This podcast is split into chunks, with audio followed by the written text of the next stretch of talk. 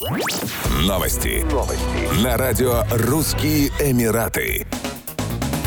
Канцлер ФРГ Олаф Шольц в ходе визита в Объединенные Арабские Эмираты подписал с президентом ОАЭ шейхом Мухаммадом бен Заедом Аль-Нахаяном соглашение в сфере энергетической безопасности и развития промышленности. При этом нефтегазовая компания Эмирата «Аднок» заключила контракт о поставках сжиженного природного газа СПГ в Германию.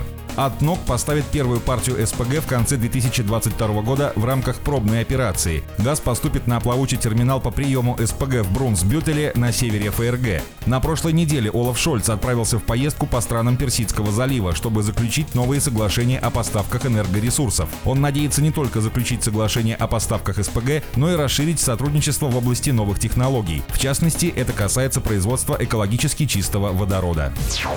Российские ученые из Института проблем экологии и эволюции имени Северцова Российской Академии Наук обнаружили в Объединенных Арабских Эмиратах новый вид водяных блох – Дафния арабика. Этот вид играет важную роль в поддержании экологического баланса в прудах и озерах ОАЭ, а также проливает свет на историю эволюции. Так ученые предполагают, что именно через Ближний Восток эти ракообразные распространились по всему миру, поскольку этот регион был перевалочным пунктом для миграции африканцев. Сейчас исследователи проводят генетический анализ вида, который даст представление о том, какие гены помогают им выживать в условиях высоких температур в ОАЭ. Представители водного планктона достигают 5 мм в длину. Они не имеют никакого отношения к былому плохом насекомым. По мнению ученых, Аравийский полуостров был частью Гондваны, суперконтинента, существовавшего между 180 и 600 миллионами лет назад и включавшего в себя Африку, Южную Африку, Австралию и Индийский субконтинент, во флоре и фауне которых много общего.